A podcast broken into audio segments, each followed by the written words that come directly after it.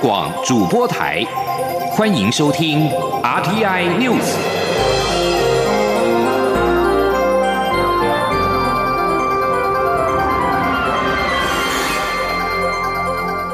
听众朋友您好，欢迎收听这节央广主播台提供给您的 RTI News，我是张顺祥。一百五十三名滞留中国湖北的台湾民众，历经千里赶路来到上海，搭乘类包机。经过一个多小时的飞行，终于抵达台湾。经过防疫检查以及采样之后，在今天三十号凌晨搭游览车进驻到北部的检疫所，疲惫的身心才终于的放松。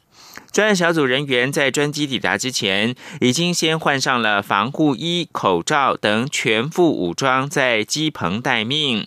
专机落地，推到台湾飞机维修公司的机棚内。机棚的大门也随即关起，维护机上乘客的隐私。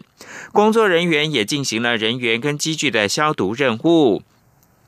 乘客在下机之后，依序的进行消毒跟发烧筛检等防疫检查。在完成检疫流程之后，所有旅客分别搭乘多辆游览车离开桃园机场。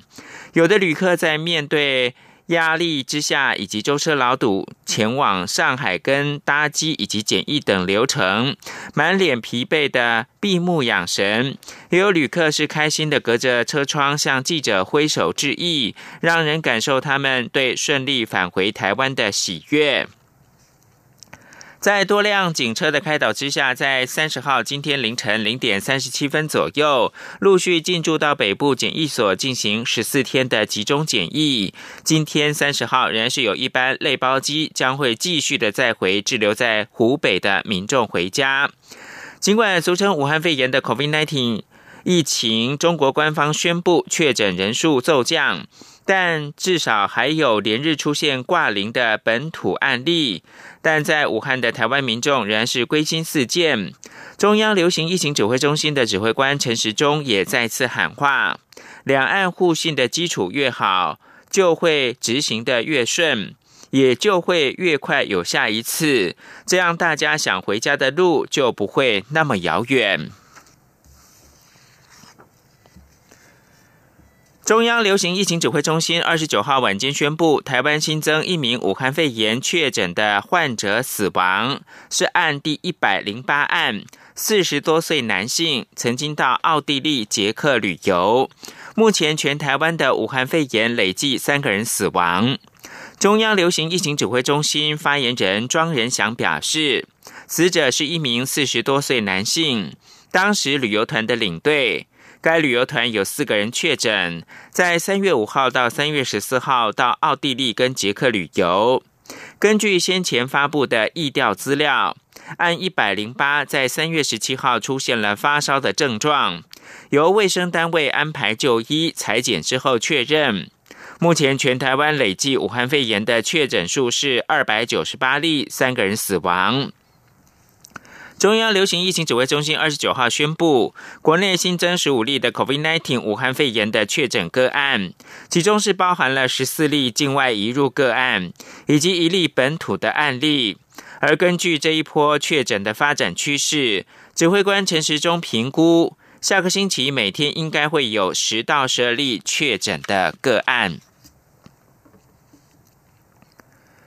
中央流行疫情指挥中心指挥官、卫生福利部长陈时中二十九号表示，为了防止防疫以及避免社区感染的出现，指挥中心除了提出各种指引之外，也正在研拟民众生活当中对社交距离的相关规范，近期办法就会出炉。今天，央广记者肖兆平的报道：COVID-19 武汉肺炎疫情持续发威，除了戴口罩、勤洗手，避免飞沫传播影响外，中央流行疫情指挥中心指挥官、卫生福利部部长陈时中二十九号表示，为了避免多发性的社区感染出现，政府不仅对不同状况提出防疫指引，其中包含异地办公、在家上班等措施，也开始尝试演练，就是要模拟可能的情况。发生，陈时中进一步表示，保持适当的社交距离也是防疫关键。因此，指挥中心正研议要对社交距离严格规范，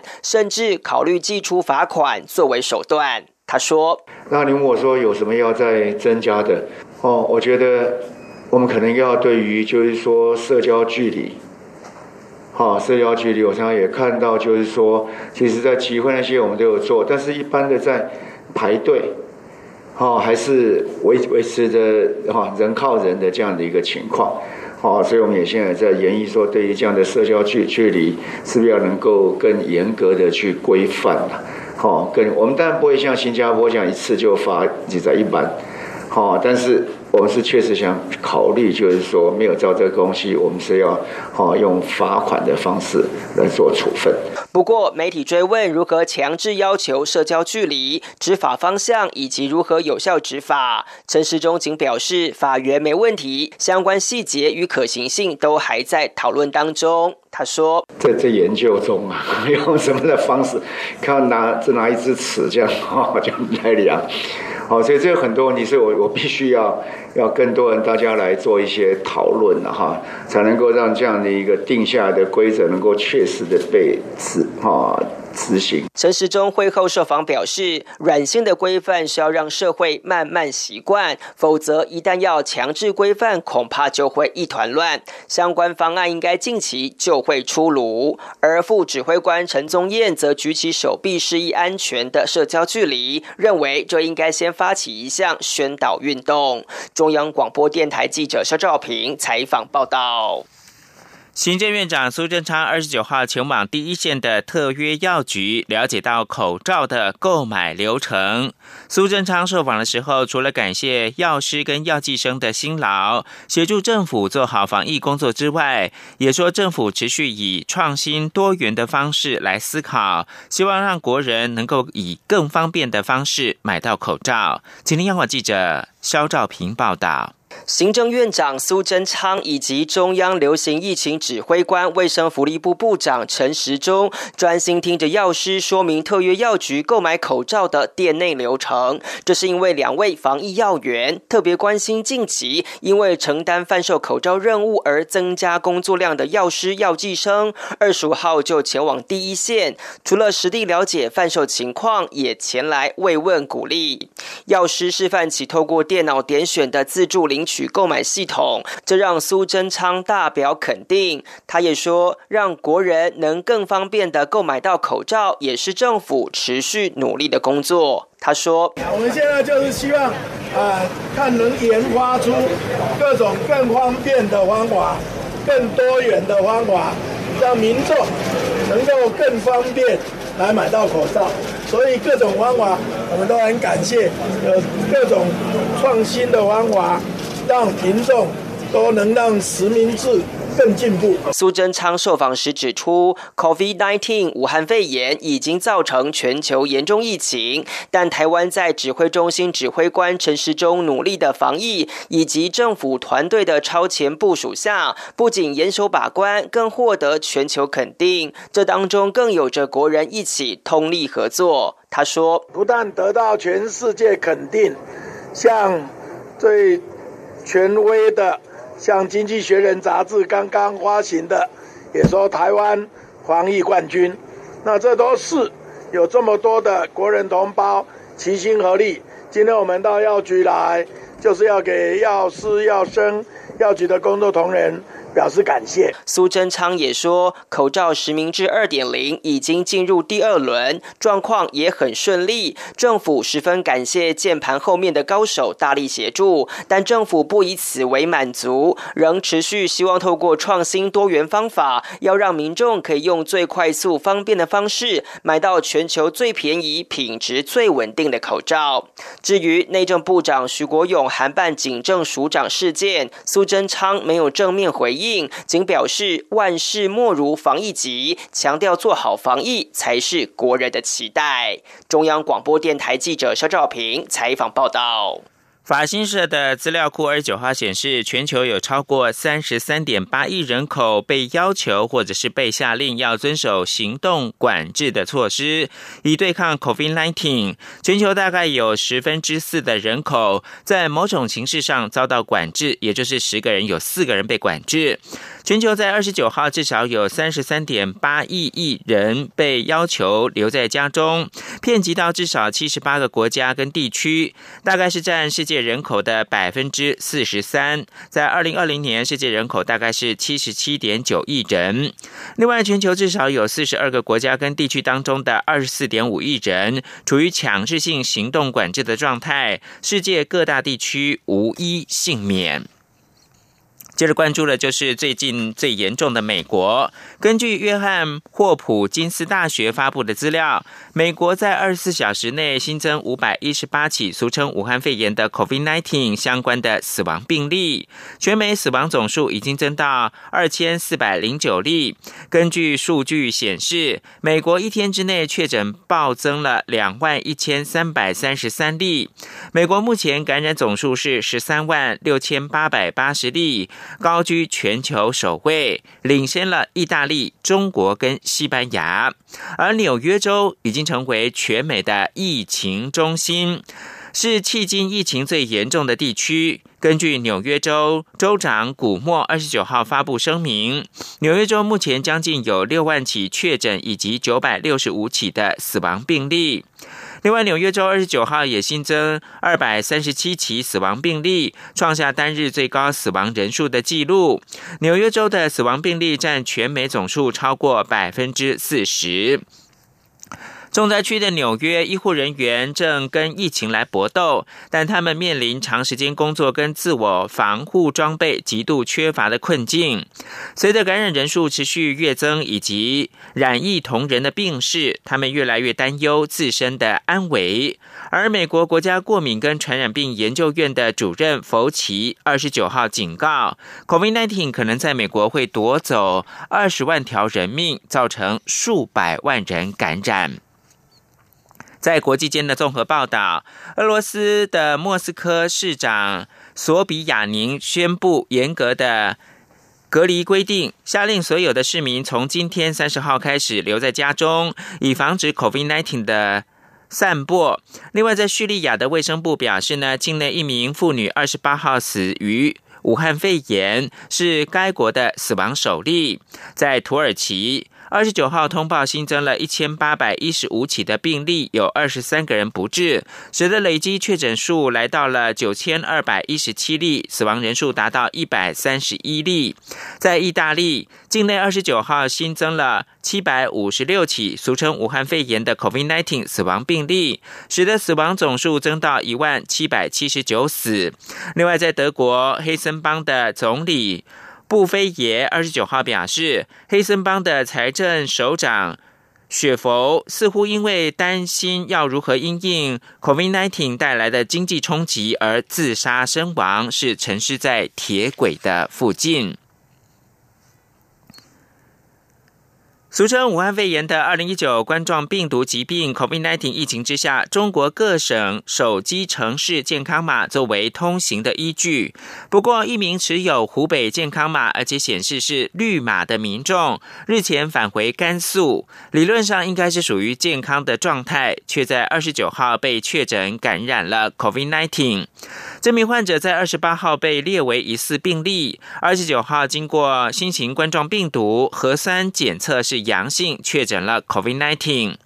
健康码是武汉肺炎的疫情之后中国个人健康管理小城市的统称，它是一组变动的二维条码。或是转换成文字的中文讯息，以交通号志的红、黄、绿为识别的颜色，能够确认十四天内的个人行踪。在许多地方，绿码代表通行，红码需要集中隔离十四天。健康码是二月份首先在浙江的杭州推出，很快的就扩及到中国数百个城市，但是一直存在争议。二零一九冠状病毒疾病疫情持续在全球升温，然而这不仅仅是一场对抗病毒的战争，美中两强与世界各国的关系也因此而产生变化。林伯宏专题报道。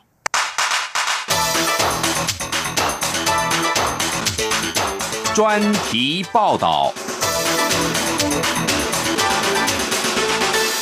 在俗称武汉肺炎的 COVID-19 肆虐全球之际，据团体峰会二十六号首度展开视讯会议，来讨论疫情对策。各国领导人承诺将加强医疗科技合作，以及增加对疫苗药品的研发投入，来共同对抗疫情。中国国家主席习近平表示，将秉持人类命运共同体理念，向疫情扩散的国家提供力能所及的援助。美国总统川普则表示，将与全球伙伴共同合作，停止病毒传播。尽管川普与习近平都表态愿就当前疫情共同努力，然而在 G20 峰会召开之前，美中两国才因川普先前数度坚持称呼新冠病毒为中国病毒，而中国指责病毒的源头可能来自美国而互打口水战。世界前两大经济体的嫌隙也随着旧有的贸易战以及现有的病毒战逐渐升高。根据中国官方统计，中国目前的武汉肺炎累计确诊病例超过八万例，累计死亡人数超过三千人，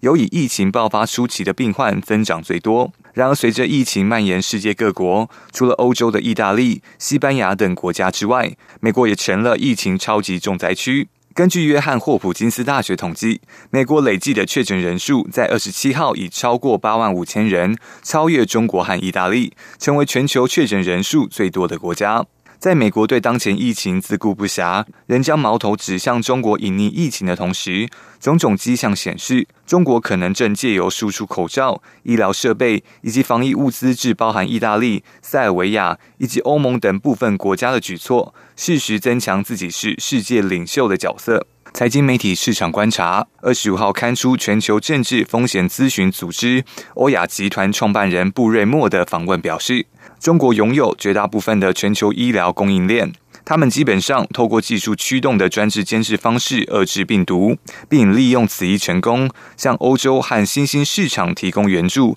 以对抗 COVID-19。中国在近几年早已借由在南海建立军事基地，向各国推广自家的一带一路区域经济合作计划，来扩大自己的经济跟军事影响力。然而，令人惊讶的是，这个巨性起源于中国，且部分由于中国当局管理不当而造成全球肆虐的病毒，现在尽可能让世界秩序重新对北京有利，更可能让中国当局趁势发展自己的全球治理愿景。美国智库研究机构外交关系协会资深研究员奥登二十五号就表示，在全球紧张局势加剧、美国迄今仍无法阻止新病例激增的情况之下，可能将欧洲推向中国怀抱。事实上，部分欧亚国家的确获得中国的医疗协助，但他们仍存有担忧，认为北京最终目的可能不仅是为了救助，更关乎自身利益。然而，若中国持续扮演提供物资和协调的角色，美国若又无法有效应对当前的疫情危机，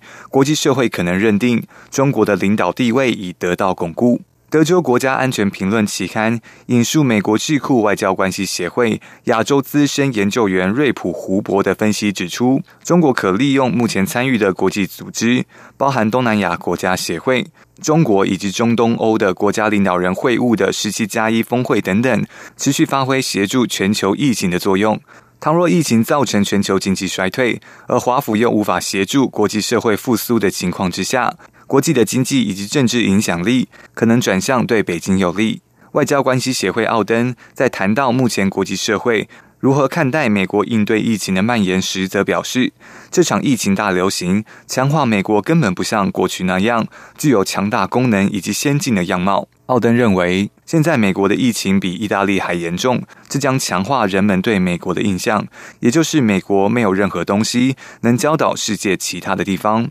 让部分国家可能不对未来美国在协助国际应对疫情上存有高度期待。武汉肺炎的疫情目前仍未见缓和迹象，其影响的层面不仅在全球的医疗卫生系统，也让部分国家之间的关系产生变化，甚至可能改变未来国际社会的秩序面貌。以上专题是由编译林博宏编辑播报，谢谢收听。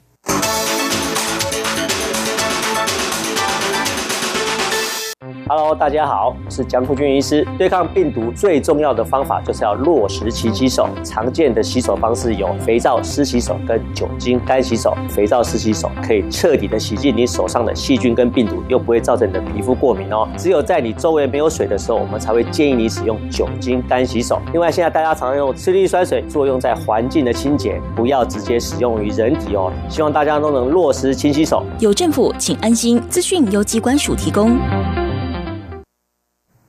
现在是台湾时间清晨的六点四十九分，我是张顺祥，继续提供新闻。UH 六十 M 黑鹰直升机日前失事，造成了参谋总长沈一鸣上将等八个人殉职。国防部为这些殉职将士设置了纪念园区，在二十九号启用。蔡英文总统出席致辞，并且向殉职的将士致敬。总统表示，作为三军统帅，他将领导国军实现这些殉职将士未完成的理想。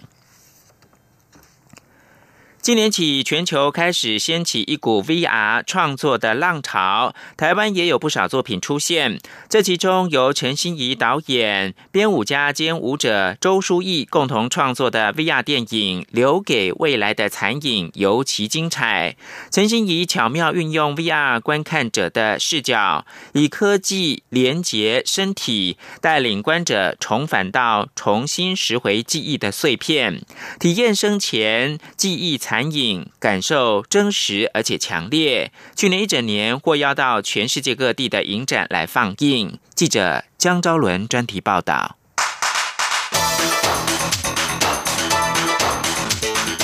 专题报道。作为 VR 电影《留给未来的残影》，是以沉浸式的观看方式，让观众真实感受片中的男子，其实与观者自己有着密切的关系。片中画面像是观者的灵魂状态，又好像生前特定时间的记忆碎片残影，并在一根火柴的时间内不断往返，重复生命中的曾经。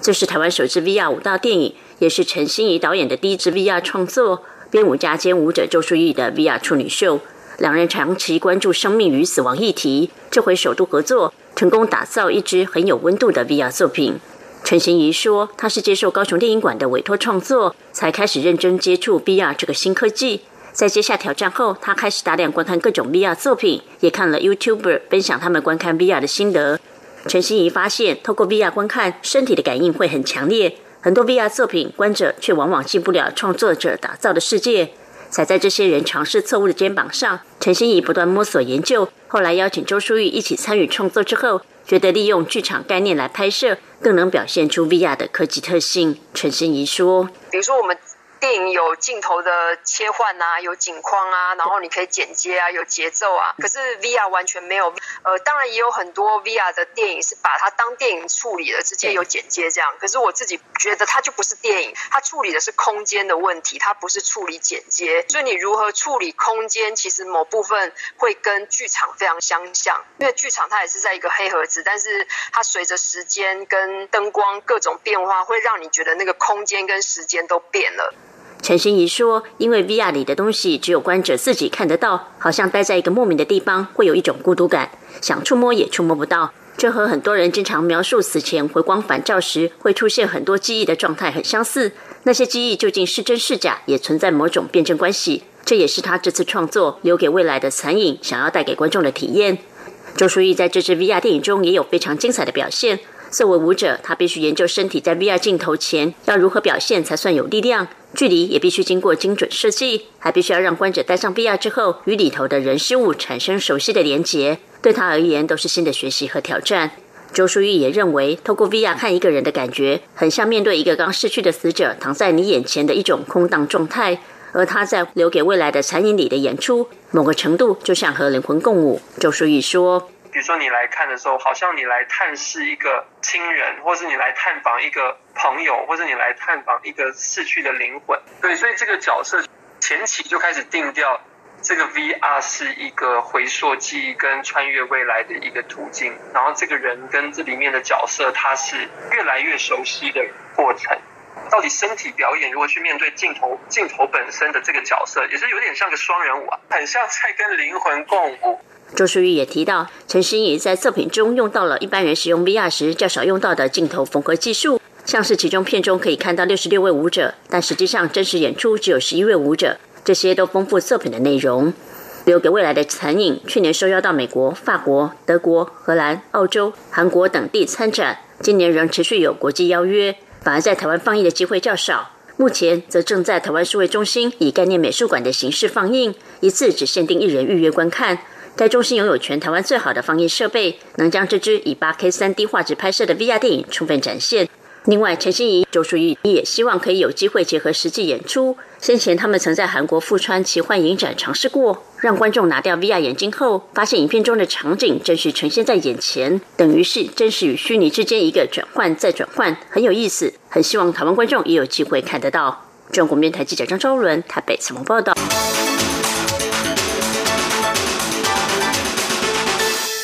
中国在西藏地区军演频繁，牵动了中印未来的危机应对。请听张雅涵专题报道。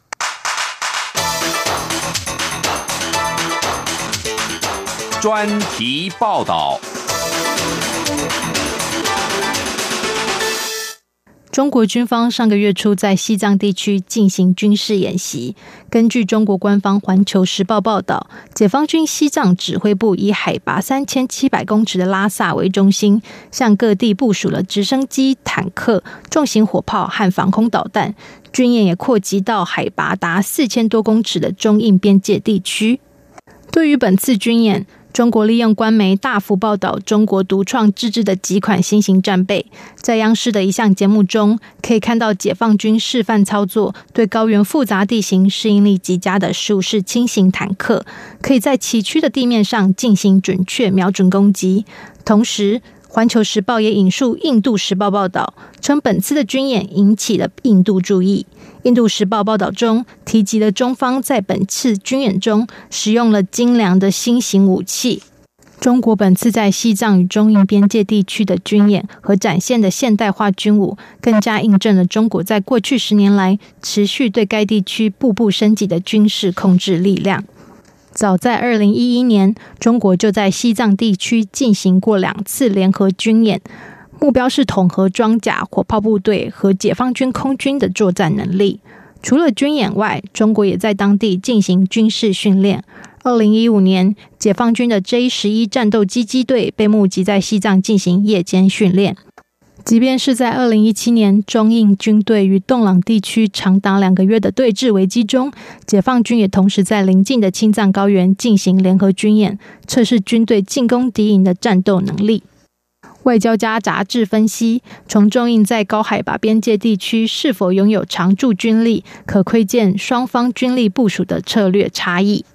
中国在临近中印边界的地带设立了多个解放军常驻军营，这代表中国的常驻军队可以更适应高海拔的极端气候和复杂地形，因而可更灵活进行在此的军事行动。对比之下，印度负责中印边界行动的军队，则是长期驻扎在平地的阿萨姆地区。更广泛的来说，随着中国在西藏地区的军演更加频繁，中国也提升了该地区的航空基础设施，包括解放军空军也可使用的民航机场，让中国可以克服高原的复杂地形限制，统合各军队的战斗能力。不过，对印度来说，眼下更要重视的是中国于过去十年间在西藏地区与边界的军事行动，包括日益频繁且更全面的军事训练、单一部队军演和联合军演。二零一九年九月，中印在拉达克的班公错湖北岸爆发冲突，虽然冲突迅速解决，印度人在一周后在与西藏接壤的拉达克东部地区进行联合军演，模拟进攻中国阵地。另外，从印度的军备上来看，近十年来，印度大量仰赖美国出售军武。印度在二零一六年完成一项高达七亿美元的军事采购案，向美国采购了适合在野地作战的 M 七七七轻型榴弹炮，以适用于中国和巴基斯坦边界。在上个月，川普首度访印时。川普在一次公开演说中表示，美国国会通过了一项三十五亿美元的对应军售，将提供印度地球上一些最棒、最令人害怕的军事装备。对于中印双方致力于提升边界军事能量，分析人士提出警告，这对双方应对往后可能的冲突，恐将带来与过去不同的结果。以上专题由张雅涵撰稿播报，谢谢收听。以上新闻由张顺祥编辑播报。Música